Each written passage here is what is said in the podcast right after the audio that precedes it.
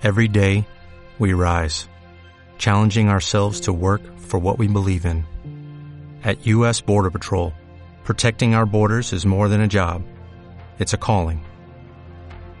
Agents answer the call, working together to keep our country and communities safe. If you're ready for a new mission, join U.S. Border Patrol and go beyond. Learn more at cbp.gov/careers.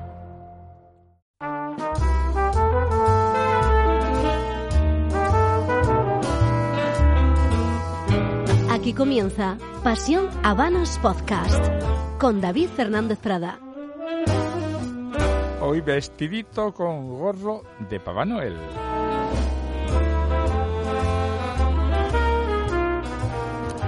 Y voy a repartir pues libros porque hablaremos con el escritor Jordi Puyolá, comidas en restaurantes porque nos iremos hasta Ezcaray, hasta, hasta una población que se llama Zaldierna, al restaurante Casa Zaldierna. Hablaremos del Montecristo Guay de Edmundo, un buen regalo, por ejemplo, para estas Navidades. Nos iremos al ritmo del flamenco hasta Valencia y acabaremos, como ya sabéis, todo este mes homenaje a Pablo Milanés. Así que, lo dicho, felices fiestas y comenzamos ya Pasión Habanos Podcast.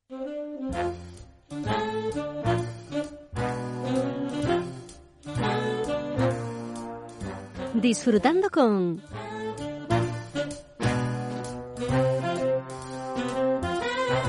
Pues hoy vamos a disfrutar y mucho con todo un tigre, un tigre además que no está en España, un tigre que está en Islandia, un valiente escritor español Jordi Puyola que ya tiene tres libros en el mercado y además es que lo de Islandia es verdad, el título de libros así, no hay tigres en Islandia, pero ahora vais a entender muchas más cosas. ¿eh? Jordi, muy buenas, ¿qué tal? Hola, ¿qué tal? Pues muy bien, bueno, hay que entender muchas más cosas porque realmente es un libro escrito desde Islandia, no solamente sobre Islandia, ¿no? O con, o con Islandia como disculpa, sino que estás allí físicamente. Exacto, sí, vivo en Reykjavik desde julio de 2013. Bueno, y cuéntanos, porque quizás sea un, uno de los grandes desconocidos de, de, de Europa, sin duda. Eh, cuéntanos cómo es Islandia. ¿Es tan paradisiaco como vemos en esas fotos de Condenadas y de National Geographic? Sí, exactamente. Tenemos la ciudad, Reykjavik, que es muy cosmopolita, pero en cuanto se sale de la ciudad, eh, el paisaje pues es como prehistórico, es muy remoto, eh, solitario y el que controla todo es la naturaleza. Además, tú hoy puntúas doble como gran escritor, pero es que aparte, que ya sabes, el, el podcast es Pasión Habanos Podcast, Ocio, Gastronomía y Habanos, tú eres un buen fumador de habanos. Luego hablaremos de ello, pero sí es verdad, ¿no? Que, que te gustan, ¿no? Sí, sí, me encantan. Gracias por eso de gran escritor, ¿eh? bueno, las dos cosas. Y gran fumador. Vamos a hablar del, del libro. Eh, cuéntanos un poco en qué te has inspirado para, para ese título y para ese desarrollo de No hay tigres en Islandia. Pues eh, es una buena pregunta. El protagonista de mi libro se, es un hacker, un pirata informático que se apoda el tigre solitario. Y uno de sus sueños es ir a Islandia. Lo que pasa es que, bueno, le, le pasan muchas cosas, muchas desgracias y tiene muchos problemas. Y en la trama, pues siempre está el suspense de si por fin podrá ir a Islandia o no. O sea que es no hay tigres en Islandia hasta el momento. Hasta el momento, sin duda. Bueno, tú, realmente eh, escribir era tu pasión, pero te dedicabas a otra cosa, eres directivo y con 40 años aproximadamente rompiste con tu vida anterior, ya con una familia, no rompiste con la familia, la familia estaba formada, pero que os, os fuisteis todos a Islandia para que pudieras un poco inspirarte mejor quizás, o vivir más relajado. Sí, eh, cuando cumplí 40 años, yo, eh, para empezar, había estudiado, estudiado económicas y trabajaba en el sector inmobiliario. Entonces, eh, me iba todo bastante bien, pero siempre había soñado con ser escritor. Y hablé con algún escritor y me dijo que hasta que no me dedicase plenamente, pues no conseguiría que me publicasen novelas o, o, o a un nivel profesional. Entonces, en el 2012 se me cruzaron los cables y entonces a, avisé a los de trabajo, les dije que lo dejaba, que me iba a escribir novelas y todo el mundo me tomó por loco y pensaron que, que bueno que volvería enseguida o que no lo realizaría, eh, pero sí que lo hice. Entonces eh, mi esposa, que es islandesa, eh, no se lo esperaba. Todo el mundo pensaba que mi esposa me había convencido para irnos, pero mi esposa llevaba Era al revés. España, bueno, ella llevaba casi 20 años aquí. Nosotros ya teníamos hijos de 6 y 4 años, habíamos comprado un piso, estaban en la escuela, yo tenía un buen trabajo y fue yo, por decisión propia, que dije, quiero irme a, a cualquier país, aprovecharé Islandia porque mi esposa es de ahí para desconectarme y para que no me hagan una oferta de trabajo pues mejor de la que tengo, porque ya sabes, en este año siempre hay alguien que en la inmobiliaria era una época muy buena y nosotros nos dedicábamos solamente a fincas, era algo muy especializado, entonces yo ya sabía que iba a tener siempre trabajo en eso, que también es uno de los motivos por los que me atreví a marcharme, porque sabía que si volvía, en el peor de los casos, aunque no fuese en la misma empresa, me emplearían otra vez. Y llegamos hasta aquí, hasta este tercer libro en el que, bueno, utilizas eh, temas de moda como los, como los hackers, pero profundizas en, también en, en, los que mueven los hilos desde la sombra, que tristemente siempre suele ser así, y el hacker, sin hacer spoiler, ¿eh? pero empieza a tener problemas precisamente por meterse con quien no debe, posiblemente. Exactamente, eso es una novedad que, bueno, que es un, creo que es un thriller, que es un buen entretenimiento, es, es divertida y trata temas de actualidad, pero también eh, profundiza un poco en el tema de la gente, bueno, de las grandes esferas, los grandes eh, corporaciones que tienen demasiado poder, mm. lobbies que financian pues incluso a los partidos políticos, por mm. decir algo, al Partido Republicano y Demócrata por partes iguales en los Estados Unidos, eh, eh, invierten en, en, fuentes energéticas eh, como el petróleo, el gas, mm. tienen, tienen mucho poder, pero eh, eh, lo que consiguen es, también son los dueños de los medios de, comunicación, de muchos, no todos. Entonces, eh, tergiversan la información y entonces la moldean eh, como ellos quieren para que para que la gente pues a través de las ondas pues de televisión de radio mm. o de los diarios pues se lo crea entonces los únicos que tienen acceso a la información real a saber lo que está pasando cuando hay una guerra o cuando sucede cualquier cosa en el mundo los piratas informáticos pueden entrar en las bases de datos de estas empresas y descubrir realmente lo que se está cocinando. Entonces, eh, es un poco esta novela eh, a favor también de algunos, no de todos, porque hay algunos que solamente son delincuentes, pero algunos piratas informáticos, pues como los anónimos, digamos, o como el Julian Assange, están sirviendo a la sociedad y sacando esta información que de otro modo no saldría. Claro, claro. Bueno, y, los habanos, eh, ¿cuál es el momento habanero? Es decir, eh, ¿te gusta escribir mientras fumas? ¿Te gusta leer? ¿Te gusta escuchar música? ¿De qué lo sueles acompañar o te gusta solo fumar? Yo, el, el momento habano, solamente fumo, o sea, yo no fumo cigarrillos, nunca, no he fumado nunca en la vida y no fumo ningún otro tipo de puro que no sea Como yo, entonces exactamente igual que yo.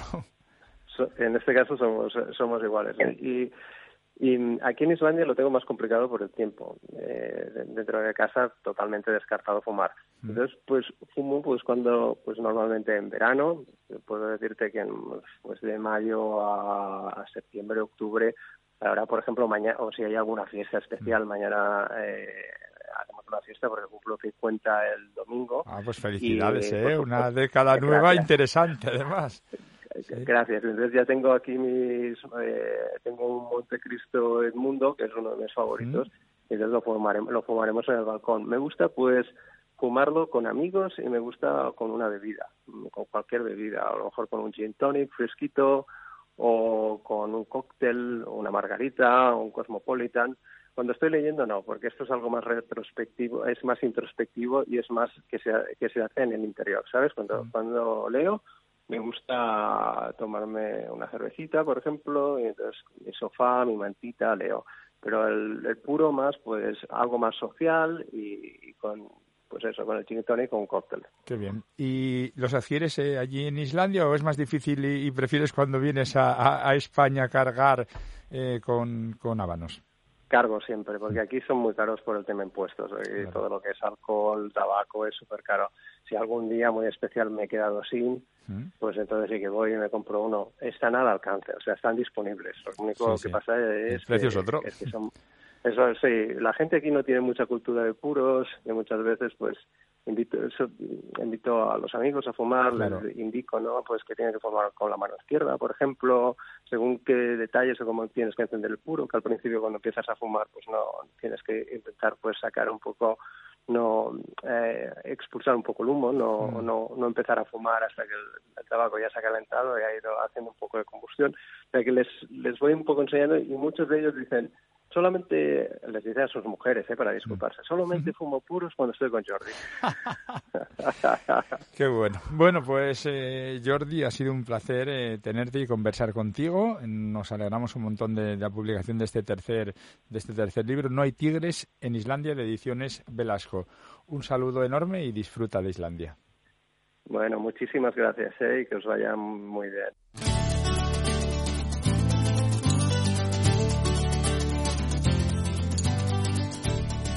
Tiempo de Habanos Lovers.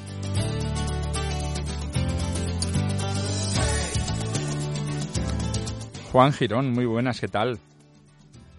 Hola David, ¿qué tal estás? Bueno, pues... Encantado de eh, hablar contigo. Igualmente y felices fiestas, ¿eh? que estamos ahí ya rodeados de bolas de Navidad, de turrones. No sé si en tu casa todavía se pone el Belén o el árbol o eso ya es tradición pasada. En casa se pone de todo. ¿Ah, sí? Hay Belén, hay árbol, hay flor de Pascua, eh, está lleno de cosas por todas partes. nosotros ponemos árbol también. ¿eh? Ah, qué bien, qué bien, qué bien. bueno, pues mira, genial, porque mi idea de hoy era que hagas un poco una mezcla entre Papá Noel y Reyes Magos. Eh, no sé si, si, defiendes más la cultura tradicional de, Oriente o, o, las dos te parecen varias, pero quiero que pensemos entre los dos eh, con qué podemos sorprender dentro de este mundo en el que nos movemos del habano. Tú no sé qué, preferirías, si regalar habanos o regalar cosas complementarias del habano para Reyes. Bueno, yo lo primero sería los Reyes. Eh, pues en un negocio en el que apostamos tanto por la tradición y en el que tiene tanto que ver la cultura, la tradición, eh, la artesanía, pues los reyes a mí me encajan estupendamente. Bien, buen, principio. Más allá, de, más allá de eso, yo creo que hay, es decir, hacer un regalo a un, a un amante del habano, con lo que se acierta casi seguro es con un habano. Los complementos o cualquier otra cosa eh, que nos ayude en la liturgia de, del habano, pues es estupendo. Eh, ahora hay más riesgo. Todo depende del perfil de, de la persona que vaya a regalar. Bueno, pues nos metemos en el mundo de, de los habanos. Eh, es una buena oportunidad a los reyes para regalar un vehículo. ¿Por dónde podemos sorprender? ¿Por los habanos, digamos eso, más inaccesibles o más exclusivos? ¿O por ediciones limitadas más difíciles de conseguir? Pero claro, igual ya no estamos a tiempo, porque muchas veces las ediciones limitadas salen y, y casi se agotan, ¿no? No, yo, yo creo que todo. Es decir, yo creo que el habano, al ser un artículo tan especial cualquier vitola. Yo, fíjate, no me iría por arriba. Yo creo que cualquier cosa es, eh, es bienvenida. Eh, yo qué sé, si son más caros, pues regalar algún tabaco en tubo en, en una con una petaca que haya pocas unidades. Sí, hay presentaciones chulísimas, ¿no? De tres y de cinco, ¿no? Sí, hay cosas, yo creo que son especiales o simplemente cualquier especialista del habano, pues decir, bueno, ¿qué tenemos? ¿Que hay algo diferente? Saber un poco, yo creo que el principal regalo es entender qué le gusta, qué habanos fuma la persona a la que se lo vamos a regalar. Y yo creo que conociéndole bien esa labor un poco de investigación es la que nos lleva a aceptar más fácilmente. Yo creo que, sobre todo, eh, teniendo mucho que ver con los formatos. Si sabemos por dónde van los tiros, Luego ya encontrar unas marcas diferentes o alguna edición limitada o una regional, pues es más sencillo. Pero yo, en cualquier caso, creo que siempre es un regalo seguro. Y hay que hacer una buena labor de investigación previa que no es como, como un cheque regalo del corte inglés, que aquí lo que se compra, en teoría, salvo que seas muy conocido los tanqueros, no, se devuelve. Bueno, pero porque yo creo que esa labor no es, por, no es ya porque no se devuelva, sino por, por por lo agradable que es la sensación de aceptar. Mm. Entonces, cuando tú quieres realmente aceptar, pues fíjate un poco en los hábitos de, la persona a la que vas a regalar, pues siempre ayuda. ¿eh? Si es estamos en el mundo del habano, pues desde luego, pues saber qué tabacos le gusta, qué tiene a su alrededor, qué suele comprar, pues siempre es una pista fantástica, ¿no? Pues regalemos habanos, sigamos disfrutando de este maravilloso mundo como disfrutamos de la compañía siempre acertada con las palabras justas de Juan Girón. Un abrazo y feliz Navidad. Otro muy fuerte para ti y para todos tus seguidores de este fantástico podcast. Míos no, míos no, que la mitad más son seguidores tuyos. Aquí esto es un equipo, esto es un equipo. Sí, sí, sí, sí. Un abrazo, Juan. Hasta luego. Otro fuerte para ti. Restaurantes con personalidad. Pues vamos a emprender eh, un buen viaje hoy. Uy, que no bajo la música. Música abajo, que si no, no se me escucha bien. Vamos a emprender un viaje. Nos vamos a ir hasta La Rioja. Nos vamos a ir hasta Casa Zaldierna, un restaurante donde comer muchas cosas, pero ya os adelanto que sus callos merecen la pena. Antonio Pérez, muy buenas, ¿qué tal? Hola, buenas, buenas tardes, David. Bueno, ¿qué tal todo por ahí? ¿Llegó ya el frío? Sí, sí, ya hace pesquito aquí en la aldea, ya estamos con la chimenea y bueno, nos falta un poco de nieve, que es lo que tiene que haber ahora. Claro, porque estáis al lado de Ezcaray, que es una estación de esquí, claro, la más importante, sí, ¿no? la Valdezcaray, sí. Estamos ahí. Sí, bueno, Ezcaray es el pueblo, la estación es Valdezcaray, eso es. Valdezcaray, sí, Y vosotros estáis muy cerquita en un pueblo que se llama... En una aldeita, es una pedanía de Escaray que se llama Zaldierna, ¿vale? Es en la carretera de las aldeas, en la LR415, y ahí están, pues se llama la carretera de las aldeas porque hay varias aldeas. Me cuentan que esa zona, que Ezcaray, tiene de bueno que en invierno hay gente por la nieve, pero que en verano también hay mucha gente que hace senderismo, que hace rutas, es decir, que tenéis como dos temporadas altas, ¿no? Sí, sí, sí, cada día...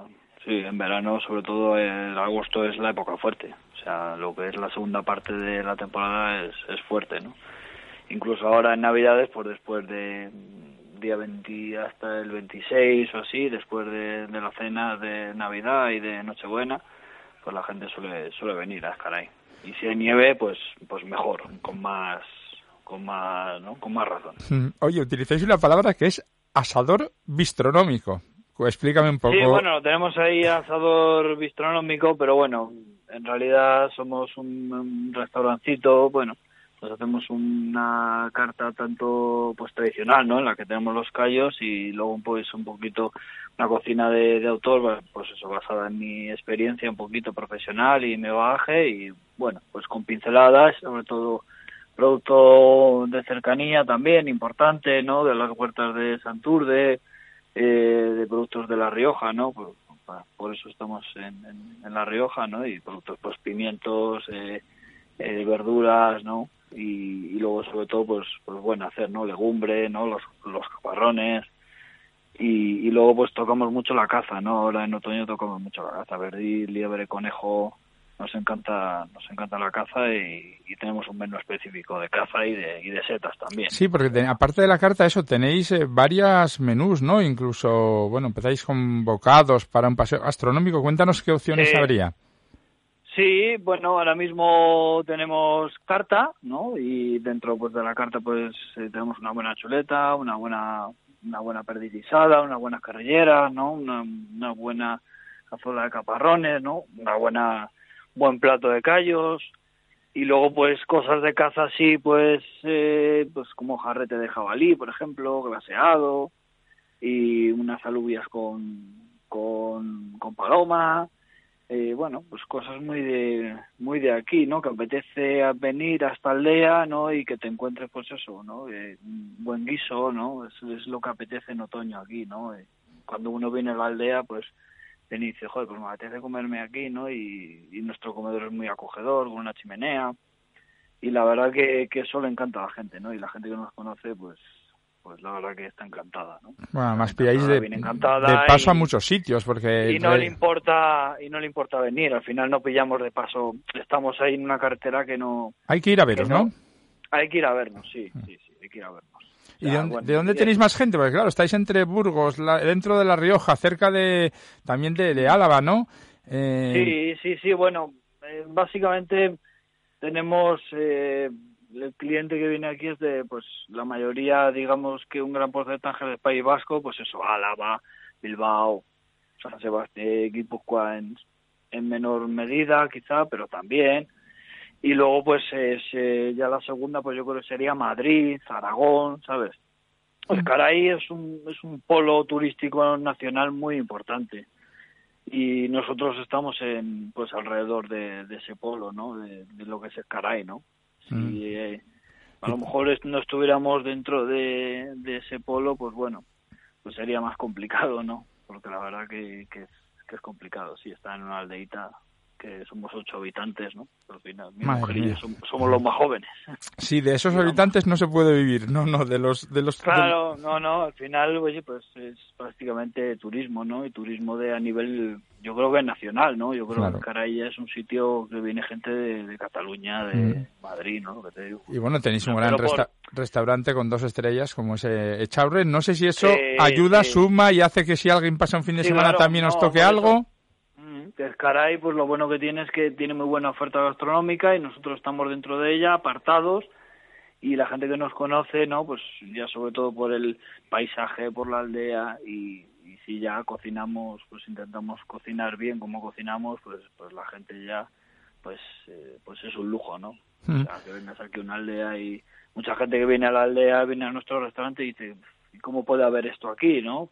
¿Cómo podéis hacer este tipo de cocina aquí en, esta aldeita, ¿no? Y se sorprende muy gratamente, ¿no? Y eso pues, pues, nos llena y nos reconforta también, ¿no? Oye, estar en La Rioja para temas vinícolas eh, es muy complicado para un hostelero elegir a quién darle cancha y, a quién, porque claro, es imposible comprarle a todas las bodegas. sí, claro, es, es difícil, pero bueno, tienes que yo creo que, que, lo que tienes que tener la, la carta de vinos y lo que hablo con mi mujer, yo creo que hay que tener lo que nos gusta a nosotros, ¿no? Mm.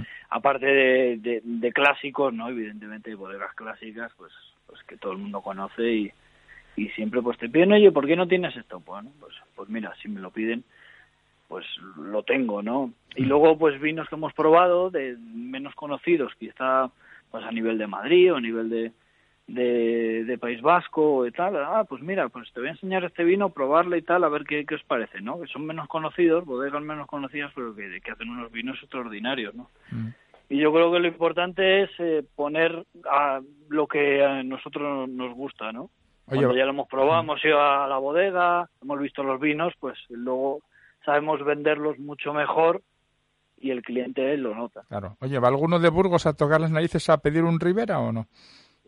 Bueno, a ver, siempre hay gente en agosto, pues, o en julio, en temporada alta, ¿no? En los puentes, pues siempre hay gente que viene de fuera. Oye, pues yo quiero un Rivera. Bueno, pues tenemos también la carta un Rivera, alguna de otras denominaciones, ¿no? Vamos metiendo incluso internacionales también, ¿no? Bueno, Pero bueno, poquito a poco vamos metiendo, ¿no? Es lo que dices, no se puede tener, ojalá pudiéramos tener de todo, ¿no? Pero pero somos pequeñitos y vamos poco a poco. Bueno, pues que tengáis eh, muy buena entrada de año y que tengáis un buen 2013. Creo que ahora además descansáis unos días hasta el día 27, sí, ¿no? unos días y, luego nada, pues volvemos para, para dar la noche vieja, que siempre, desde que hemos abierto y llevamos abiertos, pues pues la, la damos y, y para nosotros es un momento especial, ¿no? Recibir el año nuevo con los clientes, pues pues bueno, pues la verdad que nos, nos sentimos muy bien, muy satisfechos, ¿no? Y hacemos una cena de gala y tal, y bueno, pues hacemos cositas diferentes, ¿no? Pues este año vamos a tener pues una ostra que vamos a hacer con un con un escabeche de líquen y bueno, pues eh, nos da para nuestra parte un poquito más creativa, aunque también tradicional, ¿no? Vamos a meter tradición. Pero la Nochevieja nos sirve un poquito de, de, de, creatividad, ¿no? campo de pruebas, obliga un, poco, ¿no? Hacer algo especial, ¿no? Claro. Eso es, y luego a lo mejor pues se queda en carta, ¿no? Claro. Y eso, pues oye, si a la gente le va gustando esos cambios que hacemos y viene la gente por eso, pues nosotros encantados, ¿no? Bueno, pues... Y luego, bueno, pues los callos también, ¿no? La verdad que me encanta la casquería, aunque comerla, pues eso, de, de hacerlos mucho y tal, pues muchas veces y como no te gusta la casquería y tal, digo, es que claro, los he limpiado tanto los callos y eso que, que al final el olor y todo esto pues se te queda ahí y es como que no, ¿sabes? Pero a, cocinarlos me encanta, ¿no? Me encanta cocinar la casquería, ¿no? Y, y hacer ese trabajo de limpieza, tal, para que luego te quede una salsa antuosa, bien rica y tal, y, para mí es una gozada. Qué bueno. Pues Antonio, este tipo de productos. Antonio Pérez, de Casa Zaldierna, al ladito de Ezcaray, en La Rioja. Un abrazo fuerte. Nada, un abrazo y muchas gracias a vosotros.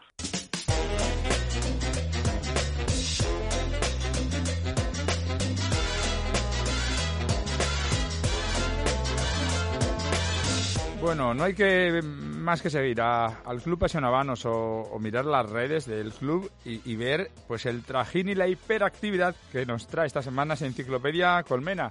José Andrés, muy buenas, ¿qué tal? Muy bien, David. Oye, ¿vas a tener o vas a poder hacernos un resumen de todo lo acontecido con champán y demás compañeros de viaje? Cuéntame un poco la agenda del mes. Bueno, siempre es intensa. Ya sabes que, que el Club Pasionavanos es muy activo y, por ejemplo, este mes estoy colaborando en las catas del club que han estado enfocadas al Montecristo Guay del mundo y a los champán CPC que, que, han llegado recientemente a España y además pues diversas formaciones a profesionales, catas de producto y bueno y otro montón de actividades sin parar. Bueno, como tiene que ser. Hoy vamos a hablar del Montecristo Guay Mundo, eh, un tabaco que se presentó por primera vez en España, además hace muy poco, si no me equivoco, fue en la noche Edmundo en el Civitas Metropolitano, que por cierto, con lo que cuesta aprenderse el nombre de los patrocinadores de un estadio y cada poco los cambian, que no se ofendan, ¿eh? pero es que muchas veces se me escapa y yo lo sigo llamando Wanda, que en su día también me costó. Sé que además no pudiste estar ese día, ¿no? En el Metropolitano, pero seguro que tienes información de cómo han acogido esta vitola los asistentes y los aficionados.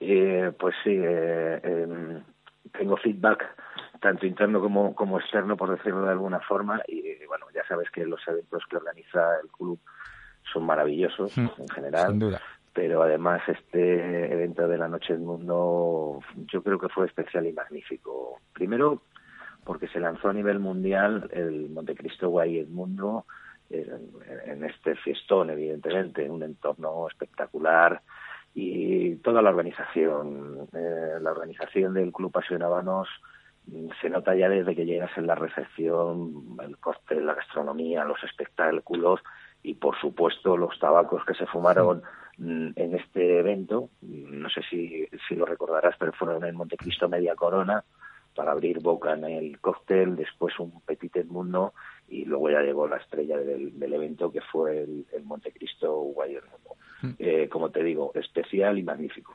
Eh, ¿La palabra guay tiene algún significado concreto? Porque no todos los guays tienen la misma medida ni el mismo cepo. A ver, la palabra guay la podemos traducir como ancho o amplio.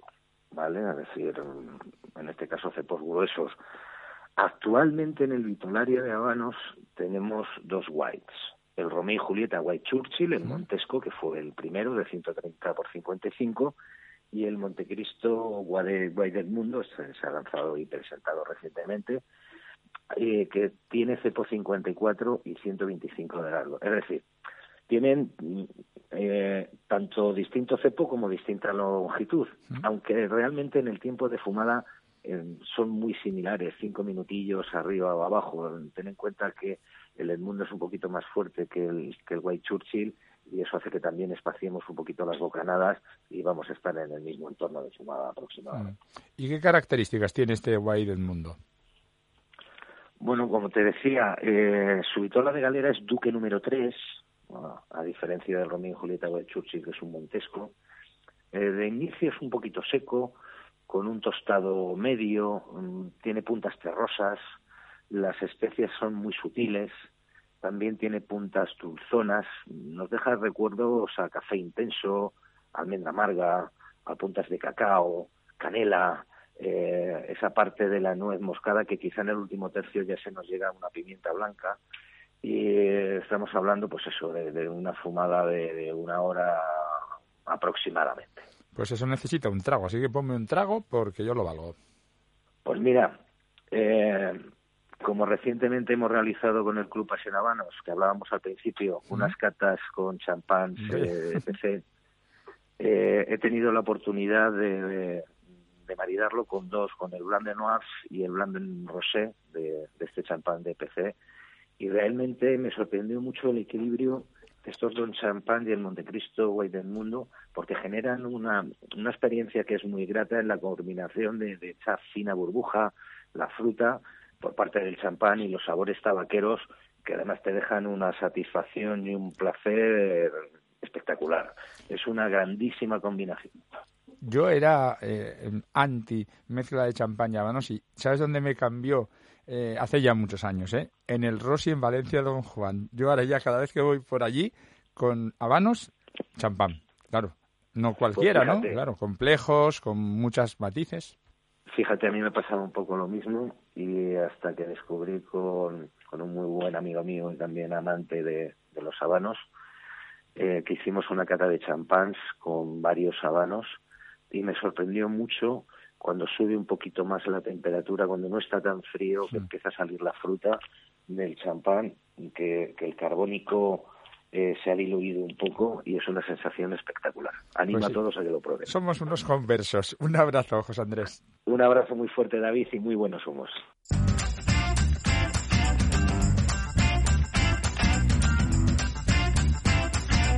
Pues hoy los planes ya son pensando, por supuesto, en, en enero. Eh, incluso, mira, esto lo podréis hasta regalar. Es un plan en Valencia, Festival Flamenco. El 17 de enero, dentro de ese panorama flamenco, estará Monse Cortés, conocida como la Perla de la Mina. Eh, la verdad es que sería una maravillosa oportunidad de, verla en este festival en, en Valencia, que bueno, se está prorrogando durante los próximos eh, meses y, y, que bueno, yo creo que es un plan súper interesante. Por ejemplo, aparte de Monse Cortés, también va a estar actuando en el festival eh, Karime, eh, Karime Amaya, en este caso, pues va a ser en el Teatro Italia, además desde, desde 20 euros, y bueno, yo creo que merece la pena. En este caso, Karime Amaya va a ser el 21 de febrero, así que tenéis un plan. El día 17 con Monse Cortés y Karime Amaya el 21 de febrero. Todo ello en el Festival Flamenco en Valencia. Acordaros, un regalito para los amantes del flamenco. Despedimos con Pablo Milanés, como todo este mes, ese fundador de la Nova Trova cubana, junto con Silvio Rodríguez y Noel Nicola, en este caso con la canción El amor de mi vida. Antes de que llegue el alba, me fundiré en la noche donde me aguarda la Me perderé en la angustia de buscarme y no encontrarme. Te encontraré en la luz que se me esconde tras el alma. Desandaré caminos sin salidas como muros. Los cuerpos desolados sin futuro.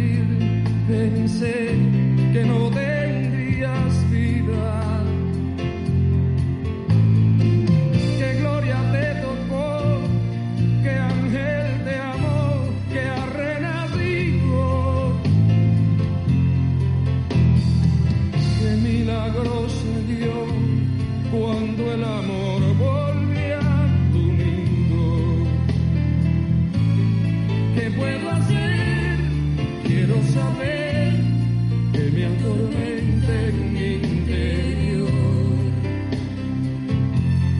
Si es el dolor empieza a ser miedo a perder lo que se amó.